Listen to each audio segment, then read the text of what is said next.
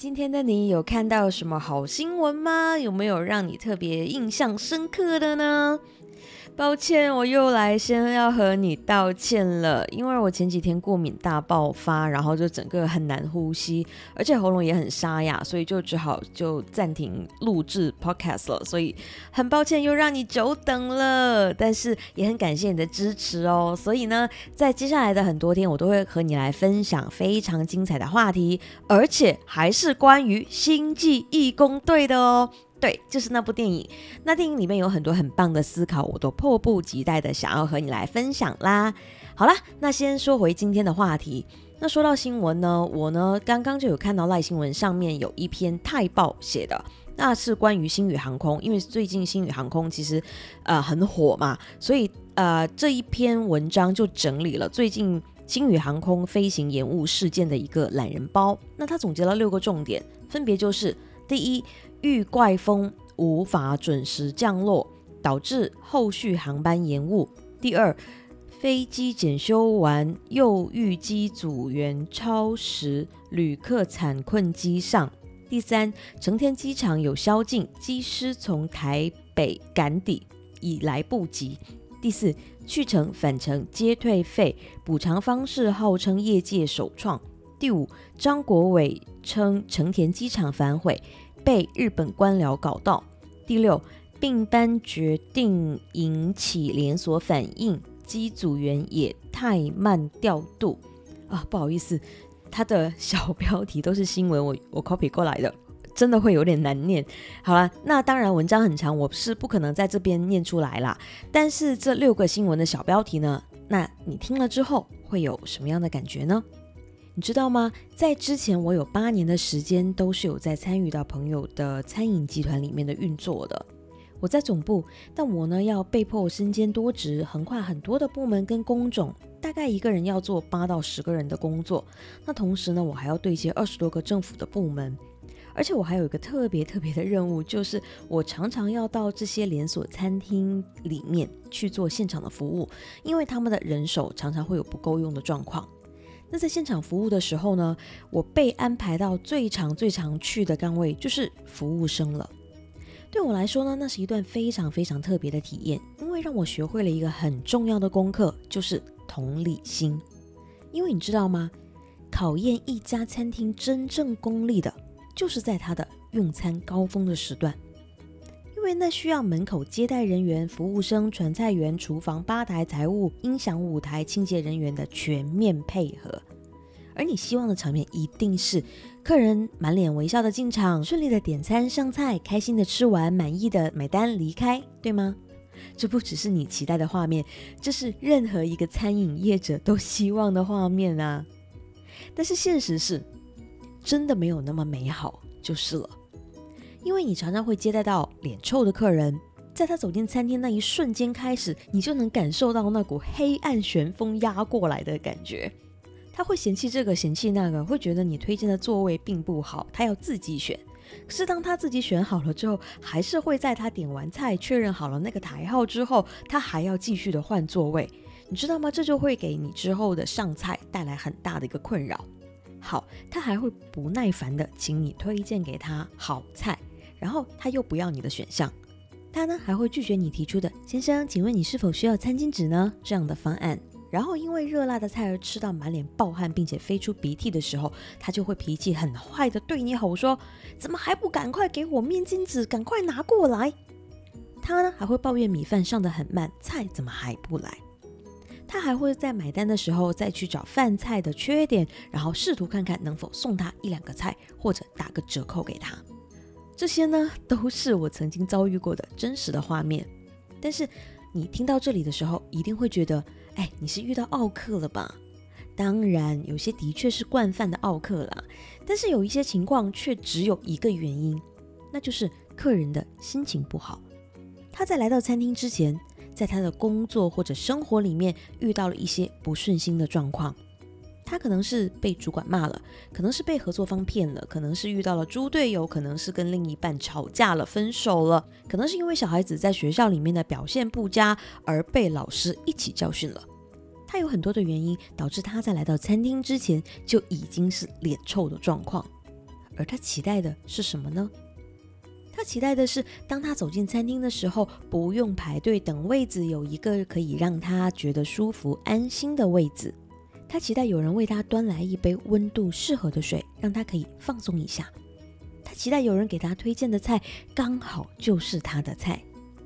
他期待，就算自己被热辣的菜袭击到眼泪鼻涕乱飞之前，就会有人可以为他送来一包面巾纸。可以让他继续优雅的享受那热辣的菜。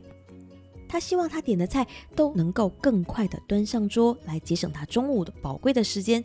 吃完还可以再去喝杯咖啡，或者是发发呆休息一下。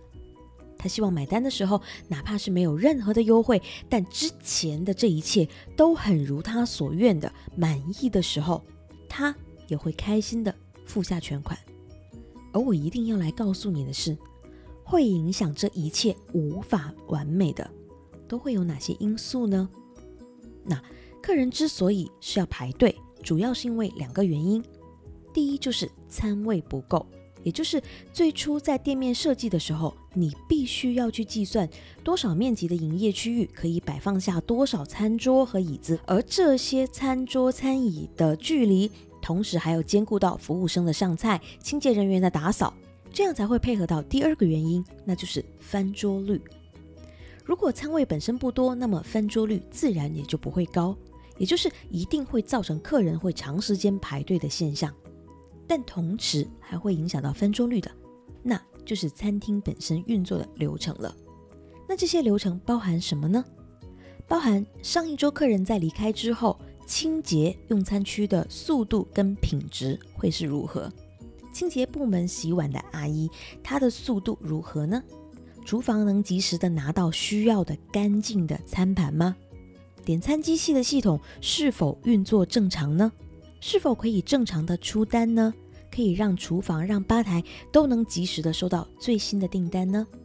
而所有你想要吃的菜，你都成功的点到了吗？那在厨房接单之后，他就开始要炒菜了。但是厨房的动线设计是否合理呢？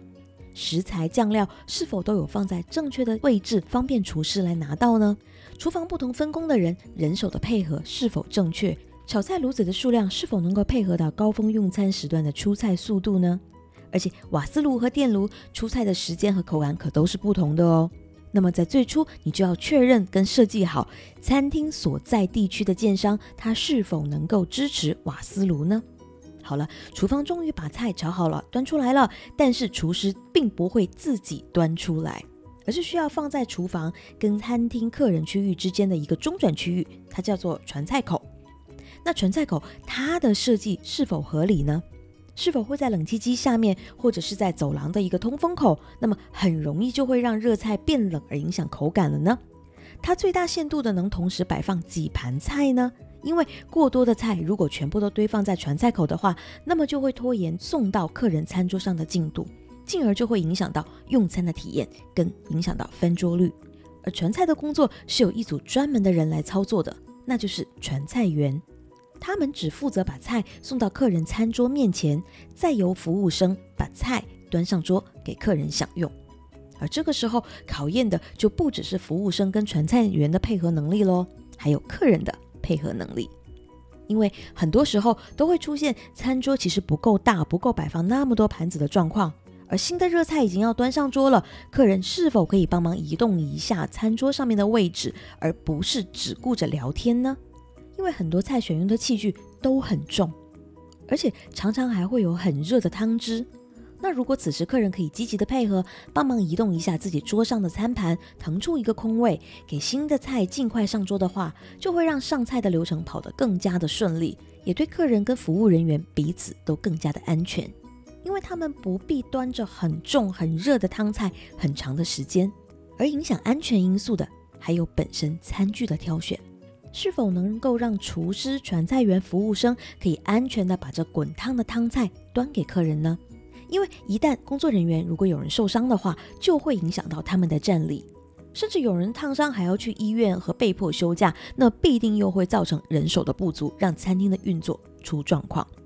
而一些突发状况的反应力也是考验，例如，是否有客人在开口求救之前，你就已经能够把那一盒面巾纸送到他的面前？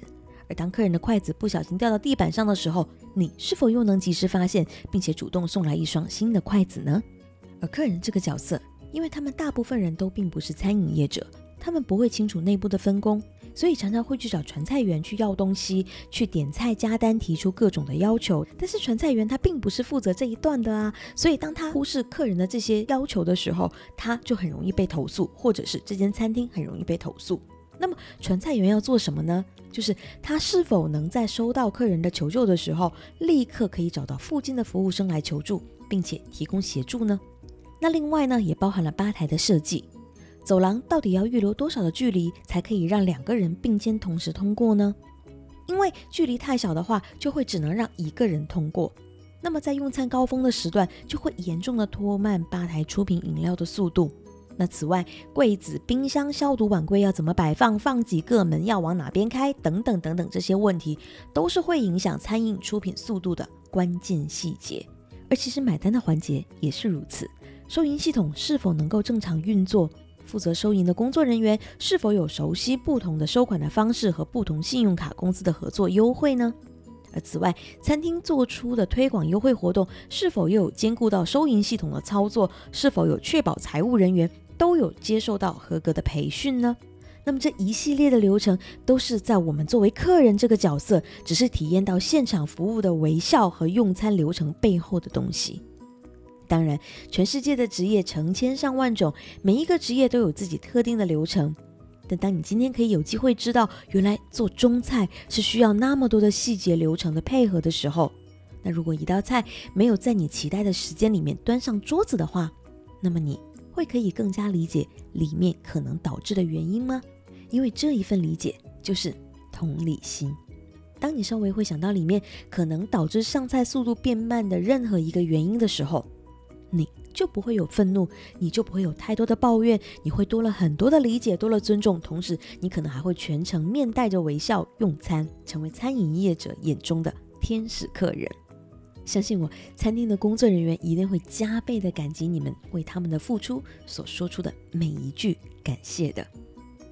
所以那个时候，我跟餐厅团队说，我的目标就是，如果有客人脸臭的进来。但是我们要让他走出餐厅的时候是笑着的，让他感受到尊重，让他有安全感，让他能看到开心的自己，让一餐疗愈的饭菜和餐厅的体验能让他更有动力去过好这一天的其他时间。因为既然我们相信美食有疗愈的力量，那么我们就要努力把这些细节都做好啊。但同时，我们一定要有的就是同理心。如果我们作为客人，我们不想要遇到的事情。那么我们就要尽全力的来避免，在我们提供服务的时候，不要让客人遇到。所以，我们再回来说说星宇航空这次天注定的延误事件吧。为什么说是天注定的事件呢？因为事发当天，日本成田机场的强风让很多架不同国家和型号的飞机被强风打到，根本无法有机会来接近降落的跑道。他们在那一个小时里面，全部都是打开了起落架，却又把机身拉回到上空。因为完全无法降落，为什么我会知道这个呢？因为刚好在今天下午，我偶遇了一位日本航空迷拍摄的 YouTube 影片，真实记录了那天多架飞机延误的过程。我会把这部影片的链接贴在节目的文字栏。那如果你有兴趣的话，也欢迎你来看。影片很长很长，超过一个半小时，你当然不必看完，但是你仅仅只看前面的三十秒钟，你就能感受到当天成田机场的超强风力了。当然，你再往后看，你会看到星宇航空无法降落的真实状况。而当很多的乘客这次的当事人都因为这次的延误，只能被迫睡在地板、睡在睡袋里面，被迫露营的时候，我们当然很同情当事人的处境，这真的会让人抓狂。但是我们也要记得一件事情，那就是星宇航空同样是这次事件的当事人，对吗？而他们作为营运方，一定是会比乘客更加着急的，不是吗？因为没有任何一家珍惜自己名声的航空公司，敢拿乘客的生命开玩笑，敢拿自己的品牌形象开玩笑，敢拿公众的信任开玩笑的。他们绝不会蠢到开这种玩笑。而也就是因为不可抗力，因为一个原因。导致了骨牌效应的一连串事情的发生，这是大家都不想要看到的啊。可是，当我们有一些同理心的时候，或许我们就可以想看看，如果今天换作是你，你是星宇航空的人，你是星宇航空的空服员，你是地勤，你是幕后工作人员，甚至你就是 K 董，那么你会做出更好的选择吗？或许你和我一样，也是很喜欢星宇航空这个品牌和团队的人，也很喜欢 K 董张国伟，也是他的粉丝。也许你和我一样，有着不同的行业，包含餐饮、包含创业公司和慈善组织幕后工作的经验，甚至你也和我一样，有着大大小小不同演唱会或者活动现场的台前幕后的工作人员的经验。那么你就一定会有更多的同理心，因为你非常的知道大家都期待成功，一切顺利。但事实上，出现任何不完美的状况的时候，其实都是常态，都是下一次可以改进的目标。而出现状况，其实，在任何一个实体的活动或者是运作当中，都非常的正常。而唯一会让我们产生不同反应的，就是同理心。而唯有让我们拥有更多幕后工作人员的心态和视角的时候，我们才会有更多的理解。因为每位工作人员都很不容易，而只有多一些理解，你的生命才会更加的美好，不是吗？刚好我很喜欢的综艺节目《木曜四超玩》，它有和星宇航空有两次合作的单集，包含了空服员跟机师。那我也会把节目的链接贴在今天这期节目的文字栏，邀请你来看更多台前幕后的故事。那如果你对于各行各业的台前幕后都有兴趣的话，我也非常推荐你来看《木曜四超玩》的一日系列，因为它会让你明白各行各业的不容易和幕后的真实故事。因为我期待你会有更多的体验、更多的感受以及更好的人生。祝福你，也祝福星宇航空一切顺利。那如果你有更多的想法想要和我分享交流的话，欢迎你传 email 给我，coach at amyrocksocial.com，期待收到你的来信哦。那女人动起来，我们明天见。